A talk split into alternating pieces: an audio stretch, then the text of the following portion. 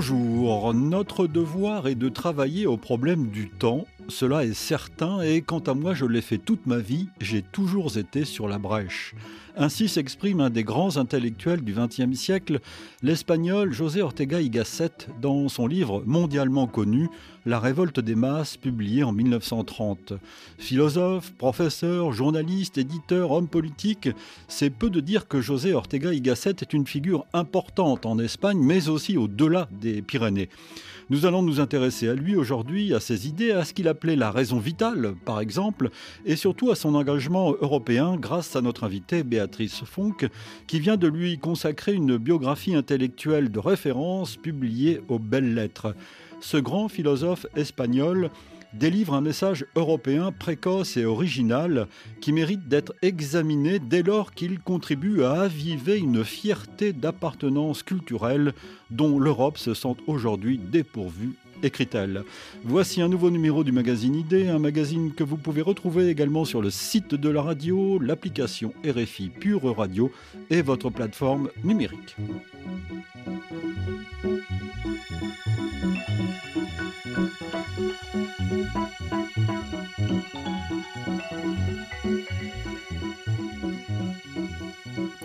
Bonjour Béatrice Fonck. Bonjour. Merci d'être à ce micro. Vous êtes professeur émérite de civilisation espagnole à l'Institut catholique de Paris, auteur de nombreuses publications sur la pensée d'Ortega y Gasset. Euh, vous êtes donc euh, une, référence.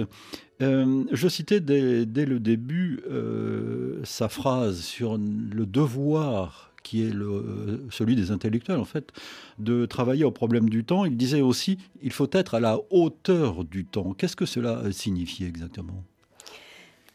À la hauteur du temps, précisément, il semble bien que Ortega euh, est un homme à la hauteur de son temps. C'est-à-dire qu'il se veut un contemporain. Et d'ailleurs, dans ses textes, le terme contemporain est souvent mis en italique, car il, pour lui, le présent est essentiel, mais ce n'est pas du présentisme, mais un présent constitué hmm. par le passé et le futur. Par conséquent, être à la hauteur d'un temps, c'est véritablement pour lui un destin et euh, une forme de vie à laquelle il essaie d'être fidèle toute sa vie.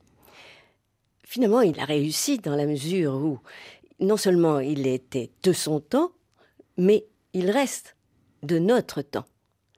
Et en ça, il me semble que c'est la grande force de sa pensée. Si je peux me permettre un détail particulier que je viens de constater récemment, euh, il se trouve qu'en Espagne, aujourd'hui, en ce moment, à Madrid, un théâtre, euh, un, théâtre qui s'appelle Théâtre Urgent, euh, rejoue la pensée d'Ortega au théâtre. Et donc, sur les scènes madrilènes aujourd'hui, on revoit encore. Et les, organisateurs se félicitent de dire que Ortega est le philosophe espagnol du XXe siècle et qu'aujourd'hui, il se trouve au programme des universités. Donc, euh, effectivement, être à la hauteur des temps, je crois que de ce point de vue-là, Ortega a réussi, et il a d'autant plus réussi que sa fameuse, son aphorisme, son, sa formule, euh, qui dit euh, Je suis moi et ma circonstance, si je ne la sauve pas, je ne me sauve pas, a dominé toute sa, toute sa pensée. Nous verrons peut-être à la fin à quel point il l'a dit lui-même après, il l'a constaté, il a voulu le faire comprendre. Donc euh, il y a à la fois euh, l'interrogation sur ce que nous sommes, et donc de ce point de vue, au XXe siècle, la question de l'homme était au centre des préoccupations des, philosophes, et par conséquent il fallait être à la hauteur de cette question d'une part, et puis être à la hauteur des temps à l'époque, c'était aussi reconnaître la crise que traversait l'Europe et une des multiples crises que, traversait l'Europe. Et par définition, il fallait répondre à cette crise. Et l'intérêt, quand il dit je suis moi et ma circonstance, c'est que précisément, cette circonstance, c'était à la fois l'espace dans lequel il vivait, c'est-à-dire l'Espagne, et euh, l'espace dans lequel se trouvait l'Espagne, c'est-à-dire l'Europe, et à terme le monde. Donc la circonstance, c'est à la fois l'espace géographique et l'espace temporel dans lequel il essaie de, de s'insérer, de s'imposer. Béatrice Fonck, donc José Ortega y Gasset, 1883, c'est la date de sa naissance. 1955, c'est la, date de, son décès. Euh, il a très vite, très tôt, eu de l'influence, Ortega y Gasset dans son pays Alors euh, oui, euh, de ce point de vue-là, il a été servi par sa circonstance, si on peut dire, dans la mesure où lui-même était originaire d'un milieu qui favorisait le fait qu'il soit devenu rapidement euh, connu et qu'il entre dans les milieux à la fois journalistiques et politiques et philosophiques, parce que était son père euh, dirigeait un journal euh, qui était le journal libéral de l'époque, qui s'appelait El Impartial, l'impartial. Euh, et euh, donc sa mère, elle-même, était la sœur d'un ministre libéral, lui aussi, un ministre qui était spécialisé, on dirait aujourd'hui, dans le développement du territoire. Et donc, il a été plusieurs fois ministre, ce qui, évidemment, prédisposait ce, jeune homme à s'intéresser au monde, euh, à l'environnement, etc. Donc, euh, oui, euh, cet homme est arrivé très tôt sur la scène politique, grâce effectivement aux influences qu'il avait et à ses dispositions parce qu'évidemment, il n'aurait pas pu s'imposer sans des dispositions personnelles qui étaient déjà dès l'origine. Avec un doctorat de philosophie en 1904, déjà. Voilà, un doctorat de philosophie euh, qui, euh, parce que là aussi, je pense que un des objets de mon livre, c'est que le public français prenne conscience, euh, ou de moins se, se défasse de certains a priori à l'égard d'Ortega. Le premier a priori étant que, ce que j'entendais, euh, oh, Ortega y Gasset, euh, il est euh, trop préoccupé par, trop investi, trop imbibé de philosophie allemande. Alors évidemment, c'était parce qu'il avait fait ses études universitaires post-doctorat en Allemagne. Et puis il a occupé en 1910 la chaire de métaphysique à l'université de Madrid, non? Voilà. Donc, alors donc la question était de, dire, euh, pour lui, euh, il, lui importait, euh, du fait de son éducation, qui a été une éducation plutôt française. Je veux dire par là que les premiers livres auxquels il a eu accès, c'était des ouvrages français. Et c'est pourquoi, nous revenons à son doctorat, qui s'appelait Les terreurs de l'an 1000. il est très influencé par tous ces historiens français du 19e, dont Michelet. Mmh. Donc euh, c'est un point de départ, il ne faut jamais oublier que le point de départ des préoccupations d'Ortega en dehors des problèmes de sa propre pays, eh bien cette question culturelle lui est donnée par son milieu, parce que dans son milieu on parle français naturellement, et lui-même avait une nurse française. Mmh. Donc il parlait français, il lisait français, euh, voilà. Il a beaucoup étudié Descartes il a beaucoup étudié Descartes et effectivement, j'insiste sur ce parcours parce que ce parcours où il accompagne Descartes et il se fait accompagner par Descartes pour revenir à je suis moi et ma circonstance. Et donc euh, Descartes, évidemment, il lui voue une admiration sans borne, mais en même temps, il entend bien euh, affiner la pensée de Descartes. Alors justement, Béatrice Fonck, dans ce livre formidable, très, très profond, très précis, euh, je l'ai dit, un livre de, de, référence, euh, vous vous arrêtez évidemment, puisque nous parlons de, philosophie, euh, nous allons parler d'autres aspects de, sa vie ô combien riche, la vie de José Ortega y Gasset. il est connu, enfin par, pour ceux, par ceux qui s'intéressent au sujet, par cette notion de ratio-vitalisme, cette raison euh, ce système de la raison vitale, cela mérite une explication. Descartes m'y fait penser d'ailleurs. Oui.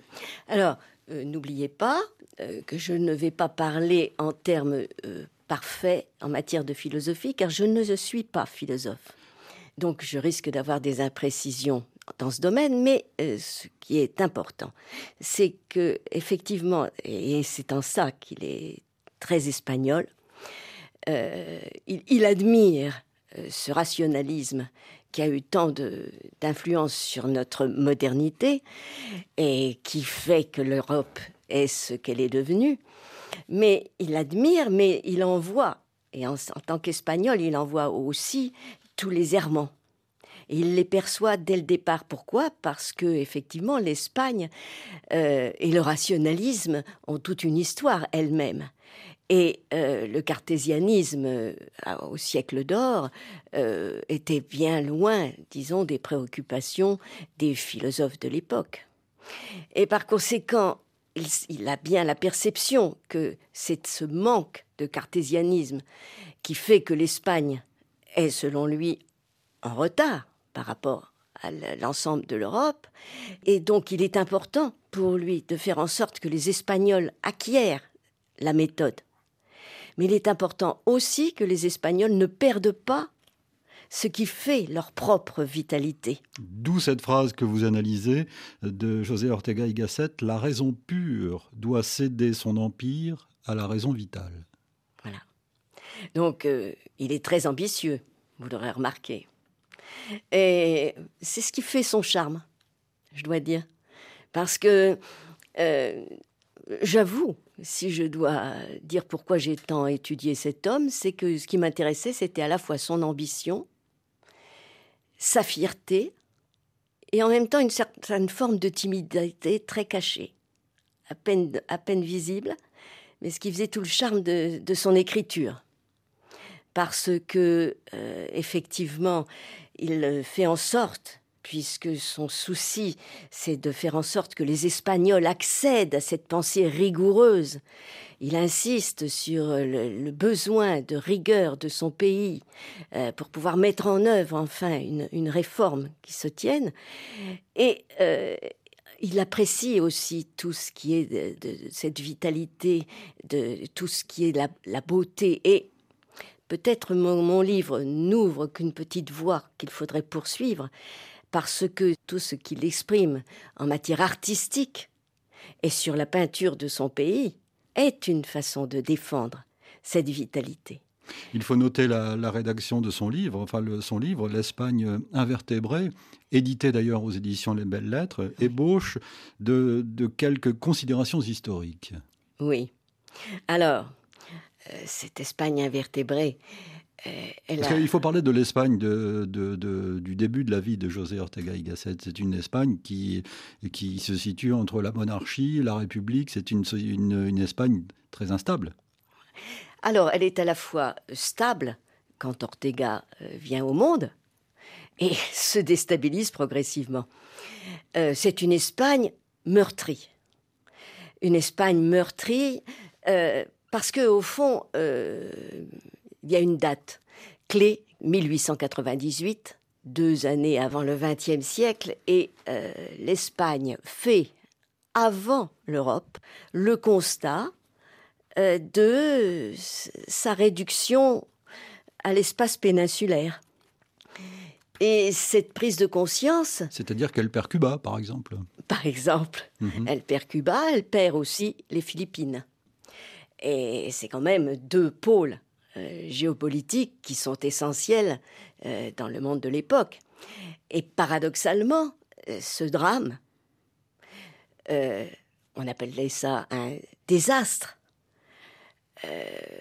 fait prendre conscience, par exemple, un ministre libéral de l'époque disait en pleine chambre des députés, España es impulso, c'est-à-dire le cœur de l'Espagne ne bat plus.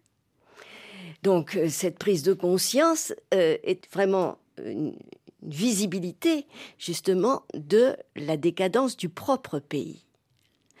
Et de fait, euh, Ortega, de ce point de vue-là, prend conscience de, l'éloignement de l'Espagne parce qu'il faut quand même bien dire que cette, cette guerre s'est faite dans la dernière étape entre les États-Unis et l'Espagne. Donc, dès 1898, euh, Ortega prend conscience d'une nouvelle puissance qui est en train de s'élever, c'est-à-dire les États-Unis.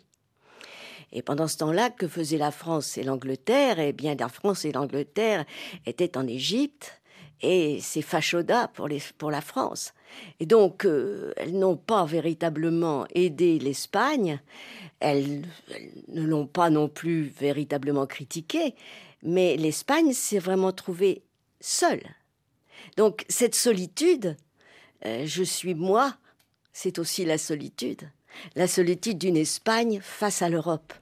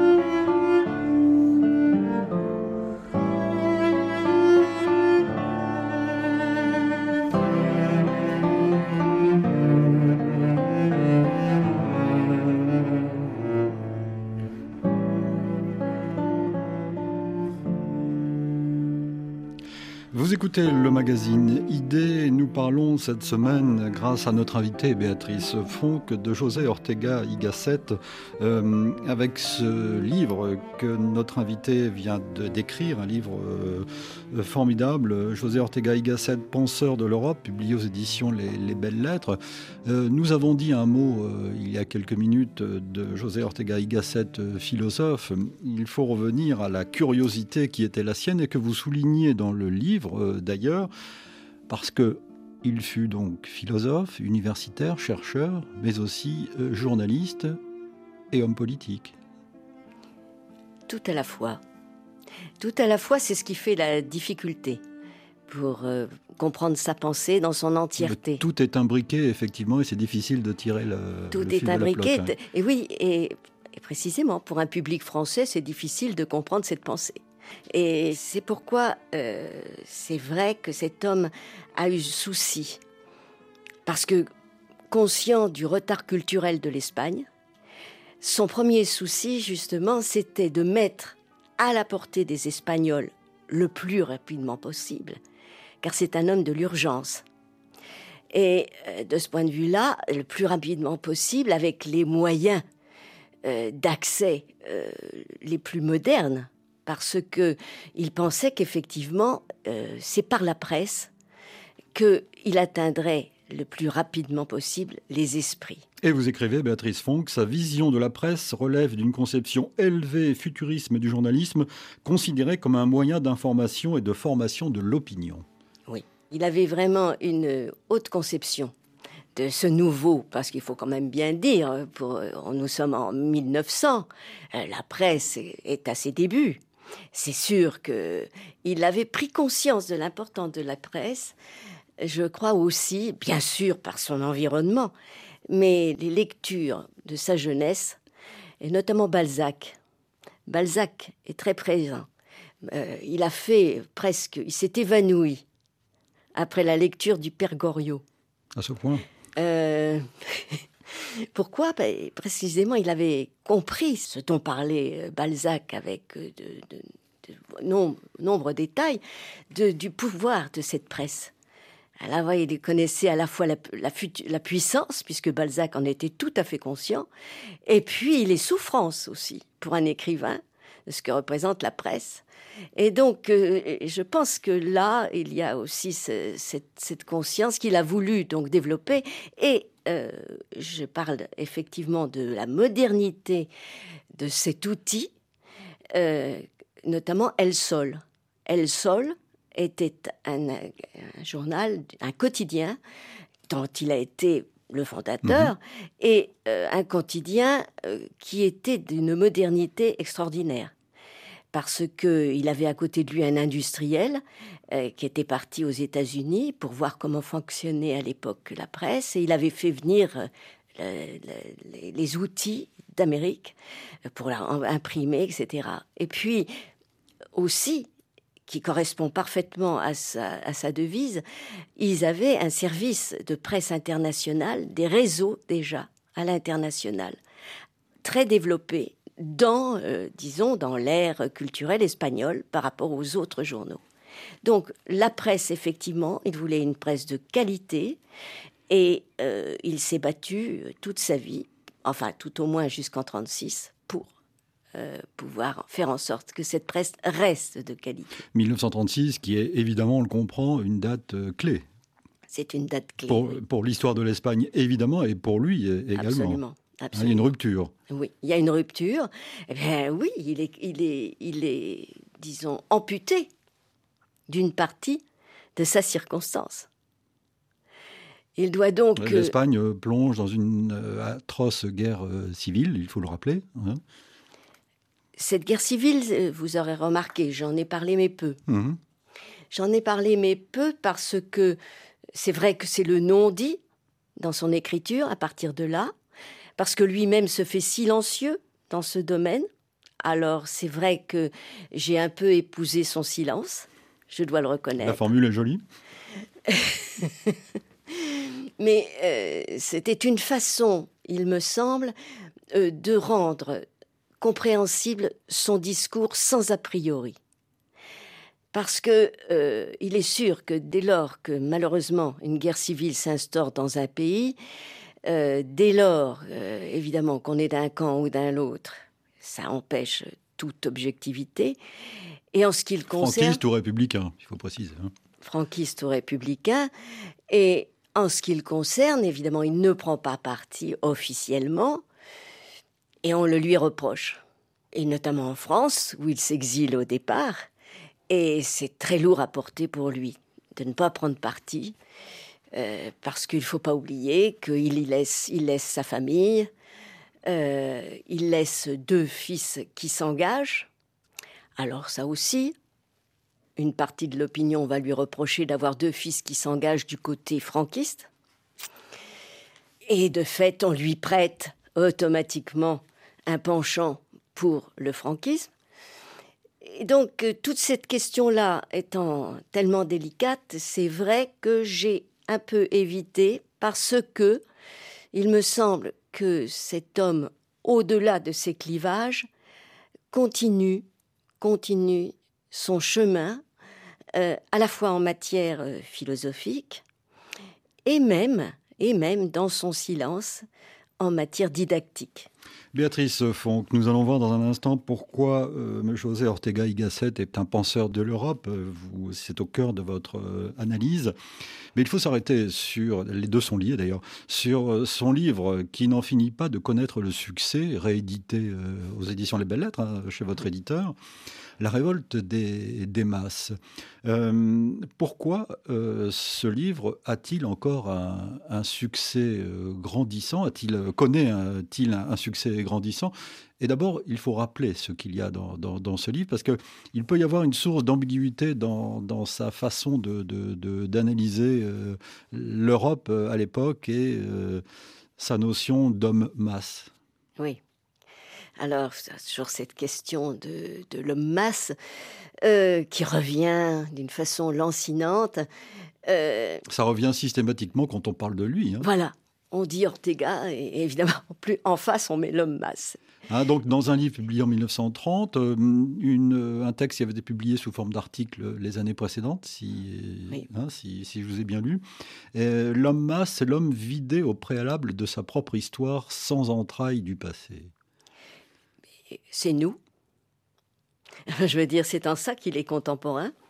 Euh, le, sans entrailles, vidé de sa propre substance. Euh, alors, à son époque, effectivement, il y a une percevait sans doute pas tout ce que nous vivons aujourd'hui, mais il, percevait parfaitement cet homme progressivement entrer dans une société libre, entre guillemets, et précisément parce que libre, eh bien livré à ses propres désirs, à ses propres besoins surtout ses propres besoins et euh, des désirs euh, fugitifs et euh, parfaitement aptes à rentrer dans la future société de consommation, enfin, qui mmh. existait déjà. Mais enfin, et c'est en ça, je crois, qu'il intéresse euh, notre époque, parce que cet homme de nulle part, euh, cet homme euh, sans qualité, pour reprendre Musil, eh bien, c'est ce vers quoi nous tendons de plus en plus, malheureusement. Donc oui, il y a le souci de faire d'abord le bilan de la, la l'apparition d'un homme qui est de plus en plus coupé de ses racines, de plus en plus coupé de ce qu'il a construit, si on peut utiliser un terme moderne. D'ailleurs, il écrit son ingratitude, il dénonce son ingratitude foncière envers tout ce qui a rendu possible la facilité de son existence. Voilà. Donc, de ce point de vue-là, cette ingratitude, euh, elle, elle continue, et c'est en ça, encore une fois, qu'il nous intéresse. Et, mais c'est à la fois pour lui une véritable angoisse. Ça, il faut pas l'oublier.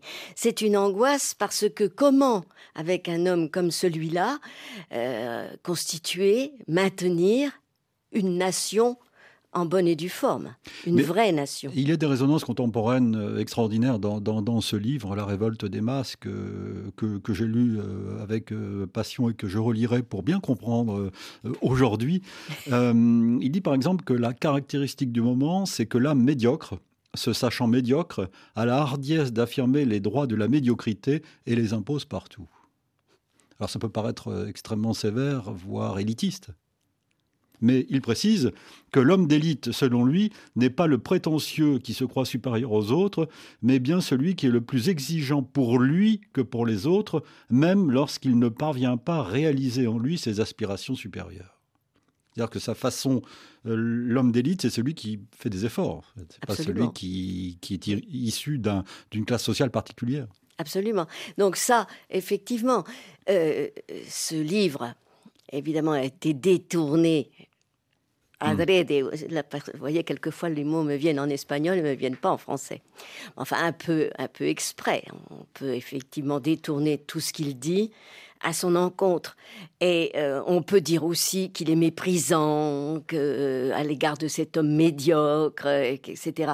Mais c'était simplement parce qu'il avait, lui, une haute idée de, l'homme et qu'à ce titre, il entendait que cet homme ne pouvait se justifier à lui-même que par l'effort de se reconstruire ou de se construire lui par lui-même. Et donc, euh, l'homme masse, c'est exactement l'inverse, parce que c'est celui à qui on a fait croire que très facilement on pouvait accéder à n'importe quelle situation existence. Et donc, euh, c'est effectivement euh, très important de ce point de vue-là. L'homme en tant qu'il ne se différencie pas des autres hommes et n'est qu'une répétition de type générique, dit-il à propos de l'homme médiocre. une dernière citation, vous voyez que j'ai lu avec beaucoup d'attention et votre livre et La révolte des masses. Il dit euh, ceci. Aujourd'hui, l'homme moyen a les idées les plus arrêtées sur tout ce qui arrive et sur tout ce qui doit arriver dans l'univers. Aussi a-t-il perdu l'habitude de prêter l'oreille, à quoi bon entendre puisqu'il a réponse à tout? Nous y sommes? Passons euh, à, d'autres choses, parce que cette révolte des masses, euh, Béatrice euh, Font, qu'il la situe aussi dans un cadre européen. C'est ça qu'il faut, Mais est-ce que, est-ce que peut-être quand même, je voudrais ajouter, parce que c'est dans mon livre en filigrane, mais ce serait important de creuser ça. quelquefois, quand il va trop vite, puisque cet homme écrit à toute allure, Hein. Il y a une partie de. Vous soulignez tout à l'heure son, son urgence. Hein, l'urgence, l'urgence. Et alors, une partie de. Il faut bien voir qu'une partie du livre, la première partie est rédigée entre 27 et 28. La deuxième est rédigée entre 29 et 30. Ce ne sont pas les mêmes époques. La crise, la crise économique de 29. lui, chez, en Espagne, le changement de régime. Donc, il y voit aussi l'apparition de ce qu'il parle de l'homme moyen. Donc là, il aurait, il n'a pas bien, il n'a pas bien fini son livre. Je dois dire, si je, si je peux me permettre, dans la mesure où il parle aussi d'un autre homme moyen, et il voit arriver le, problème pour une société démocratique de la classe moyenne. Et en cela, il a eu le souci, il l'a perçu, il ne l'a pas véritablement dit, mais quand il a parlé de la transmission de son message, euh, et qu'il a parlé de l'évolution des universités, il a, dès les années 30, parlé euh, du changement euh, de, de ceux qui vont fréquenter l'université. Parce qu'il a réformé l'université en Espagne, il faut le préciser. Hein. Voilà, il a, il a, préconisé une réforme et il voyait arriver les masses à l'université, alors que au départ l'université était fréquentée par peu de, peu de gens. Donc euh, cette vision-là, cet homme masse, cet homme moyen, je pense qu'il y aurait des, encore des choses à creuser dans ce domaine.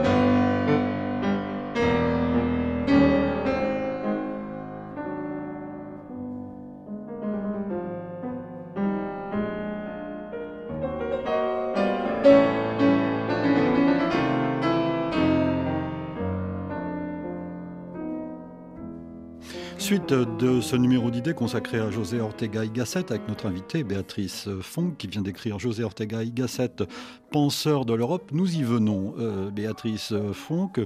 En quoi est-il un penseur de, l'Europe et de notre Europe euh, contemporaine d'ailleurs aussi? Alors, euh, il est, euh, on va le voir, mon livre en parle beaucoup dans un chapitre sur tout ce qu'il a monté comme média précisément pour mettre les Espagnols à l'écoute mhm. de, la pensée européenne. Mais euh, j'ai gardé là une, une citation qui n'est pas dans mon livre et qu'il, quelque chose qu'il dit à un journaliste en 1949, un journaliste espagnol. À l'époque, il revient des États-Unis.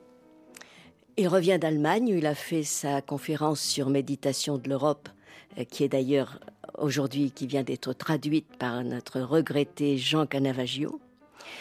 Et, donc, il a parlé de l'Europe aux Allemands à Berlin, justement.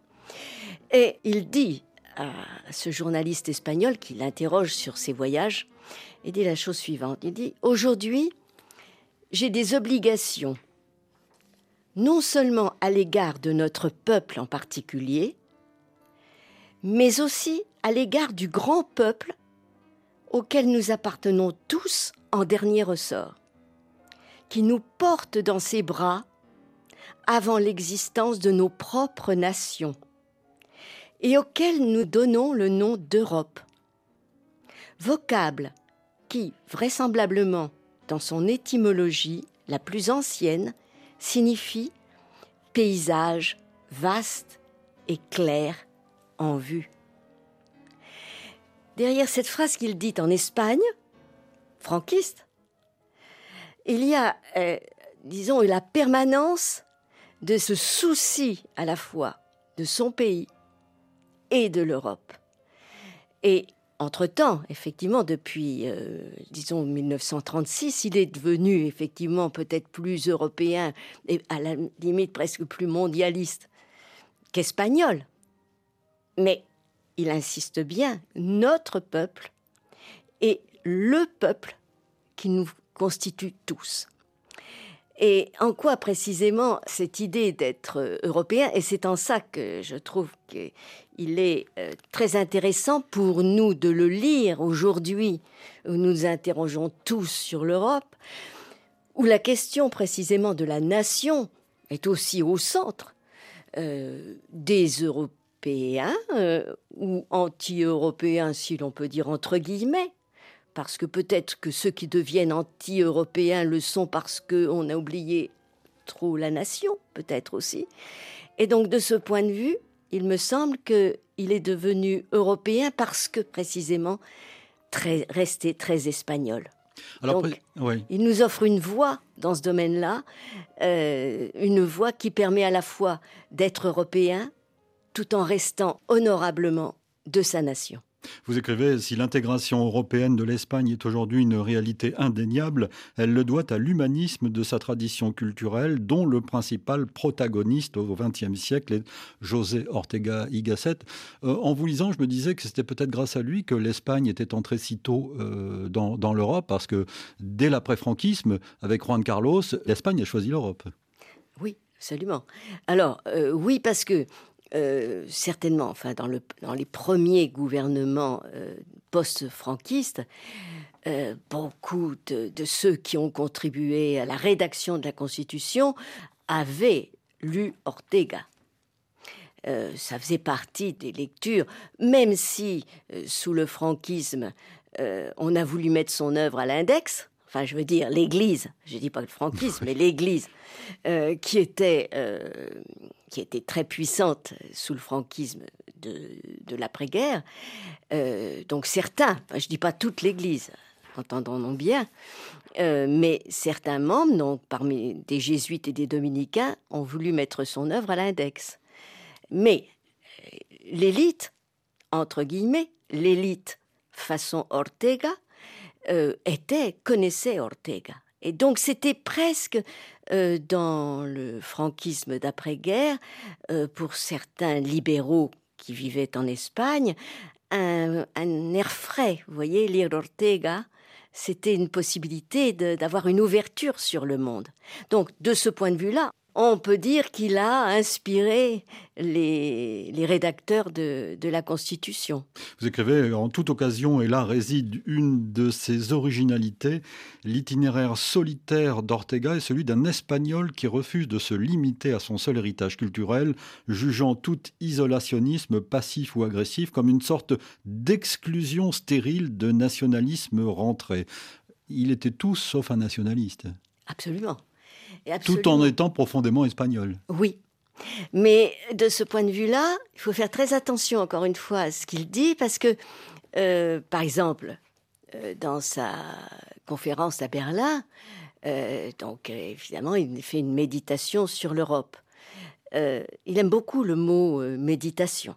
Hein. il y a beaucoup de méditation dans tous ses titres. Hein. Il a commencé avec la méditation du Quichotte, il finit avec la méditation de l'Europe. Il n'y a pas un peu les jésuites derrière, non?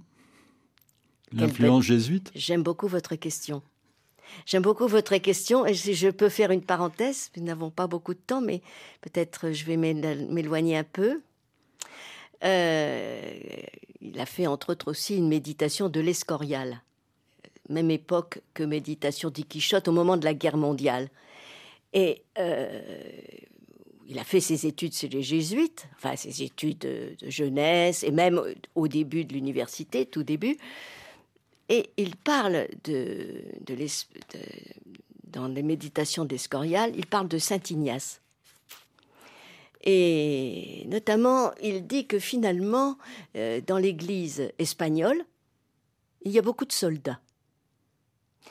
Et que les exercices spirituels de Saint Ignace, finalement, euh, ont un aspect, enfin, disons, une tenue un peu militaire. Euh, exercice spirituel. Et il mettait l'accent sur le fait que euh, l'intérêt des exercices spirituels, c'était que précisément Saint Ignace pensait que l'oraison devait passer par la composition de lieux. Et la composition de lieux, évidemment, qu'est-ce que c'est? C'est la circonstance. Et euh, donc, il vantait justement cette, euh, cette intelligence de ces exercices spirituels euh, qui faisait que l'accès au divin, eh bien, partait, partait de notre environnement. On ne pouvait pas comprendre une parole si elle n'était pas inscrite dans un environnement, dans une circonstance, encore une fois. Donc effectivement, euh, la vision d'Ortega et de l'Europe euh, rentre à nouveau dans cette composition de lieux qu'est l'Europe, c'est-à-dire une Europe constituée de nations qui se composent et qui se côtoient les unes les autres, qui se côtoient dans un mot qui est très espagnol, difficilement traduisible. Dites-le quand même. Oui, parce qu'il est à l'Académie française, mais on ne l'utilise pas, ça s'appelle la convivence. Convivence, c'est-à-dire vivre ensemble, mais un vivre ensemble qui ne veut pas dire l'un à côté de l'autre, mais l'un par l'autre, l'un avec l'autre, l'un dans l'autre, l'un et l'autre. Donc ça va au-delà, ça va euh, dans une forme de, de réel échange entre l'un et l'autre, très espagnol. Béatrice Fonck, il faut noter qu'il s'est adressé en tant qu'intellectuel, en tant qu'auteur, aux nations européennes. Il leur a écrit, il a écrit beaucoup de textes sur la France, sur l'Angleterre, par exemple. Oui. Alors, c'est pour ça que dans mon livre, j'ai séparé euh, ce, euh, la fameuse révolte des masses qui est publiée à la mhm. fois avec une préface et un épilogue. Alors évidemment, on, on lit du début à la fin, mais on ne se rend pas compte qu'il y a deux étapes dans cette écriture. Il y en a même presque trois, mais enfin, on va dire deux. Donc, une euh, avant la guerre civile, qui est le corps du texte, et puis l'autre pendant la guerre civile. Pendant la guerre civile. Donc déjà, élément, puisque on parle de comment Ortega est un Européen, véritablement, c'est que voilà un homme qui est écartelé, euh, qui vit à Paris dans des conditions précaires, qui est critiqué, qui dispose de peu de moyens pour vivre, et qui voit son pays euh, lui-même écartelé, qui a encore le courage de parler de l'Europe. Alors évidemment, il y a derrière tout cela euh, des questions diplomatiques qui jouent. Mais il y a véritablement pour lui un mal, il souffre véritablement de voir cette discorde qui est installée dans son pays et qui est en train de s'installer en Europe d'une certaine façon à cause et par son pays. Donc, de ce point de vue-là, euh, il a besoin de s'adresser. Alors, il a besoin. Il a besoin, c'est aussi une circonstancielle. Je veux dire par là, euh, prologue au français, eh bien, c'est un texte qu'il adresse aux Français au moment de la traduction de son ouvrage en français. Hmm. De même pour les Anglais.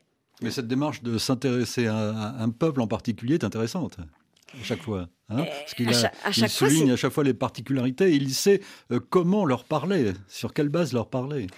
Il sait, parce que effectivement sa culture est eh immense. Elle est immense. Elle est pour la France, ça pose aucun problème. Il connaît, il connaît ça par cœur. Pour l'Angleterre, c'est quand même une découverte progressive. Il la connaît moins bien. Je pense qu'il commence véritablement à la connaître précisément au moment de cette guerre civile parce que euh, y a un élément qu'il euh, qu'il regarde avec une admiration. Euh, l'arrivée au pouvoir de George VI, c'est quelque chose qui l'a fasciné. Hmm. Fasciné à un moment où l'Angleterre, évidemment, était, était en crise. Et, et, malgré ça, il y a un mot-clé dans cette fascination, c'est le mot continuité. Ce mot continuité, pour lui, et c'est en ça que l'histoire qui a déjà une importance dans son livre, j'insiste, prend de plus en plus d'importance dans son œuvre pour reconstituer ce qui fait que la continuité de l'Europe est derrière la continuité des nations. Il nous faut conclure cette émission, Béatrice Font, que je vous cite. La multiplicité et la variété de ses vues sur l'avenir de l'homme européen, la créativité de sa démarche inductive sur l'histoire de l'expressivité artistique, du langage de la formation des sociétés, des institutions, de l'état du devenir de la science, de la technique et plus généralement de la civilisation occidentale révèlent une ampleur de vue hors du commun qui risquerait de faire oublier qu'elle concourt à l'élaboration d'une philosophie du salut de l'Europe. Il faudrait que aujourd'hui on tienne compte de ces, de visions, de sa vision. Oui, mais justement, euh, dans la fameuse formule euh, que j'ai citée au départ, il y a le mot salut. Si je ne, me, si je ne la sauve pas, ma circonstance, le monde, je ne me sauve pas. Alors effectivement, c'est ambitieux. C'est osé aujourd'hui, on dirait c'est osé. Mais euh, j'attire l'attention aussi qu'il, derrière le mot salut, quand il le prononce en 1914, il y a derrière toute l'évolution, par exemple, française euh, du salut laïque. Euh, la Troisième République a beaucoup marqué Ortega. Et de ce point de vue-là, c'est bien de ce salut-là dont il pense, le salut de soi-même et le salut de l'autre à travers soi-même. Donc le salut de l'Europe, pour lui, effectivement, euh, c'est aussi le salut d'une civilisation. Euh, sauver cette civilisation euh, européenne, mais pas uniquement telle qu'elle est. ce qui est important chez lui, c'est de la faire évoluer. Hein? Alors, il y a un mot très à la mode aujourd'hui. notre propre président aime beaucoup ce mot-là, c'est le mot invention. Mmh. Eh bien, une des clés pour lui qui doit sauver l'Europe, c'est le recours à l'invention. L'invention grâce à l'autocritique. C'est-à-dire être capable de se juger soi-même, de voir nos limites pour pouvoir progresser. Donc de ce point de vue-là, effectivement, c'est un homme qui veut sauver l'Europe, non, non pas pour la supprimer, mais pour qu'elle devienne ce qu'elle est. En tout cas, il en aura vu les débuts, euh, puisqu'il est décédé en 1955. Il, a vu les, débuts de la construction euh, européenne. Et de toute façon, il faut, là, il faut revenir à cette phrase, il faut être à la hauteur du temps. Et pour son, en ce qui le concerne, pour son œuvre, effectivement, il a fait tout pour en faire en sorte d'être à la hauteur des temps. Merci Béatrice Fonck. Il faut lire votre livre qui s'intitule José Ortega y Gasset, Penseur de l'Europe, livre publié aux excellentes éditions Les Belles Lettres. Euh, il faut y ajouter donc la publication de l'Espagne invertébrée, ébauche de quelques considérations historiques chez le même éditeur. Merci Béatrice Fonck. Merci bien. Idée réalisée évidemment par Vanessa Rovensky. Retrouvez-nous sur l'application RFI Pure Radio ou votre plateforme numérique préférée. Nous vous donnons rendez-vous samedi pour une semaine d'actualité et dimanche pour de nouvelles idées. Dans un instant, des nouvelles du monde sur RFI.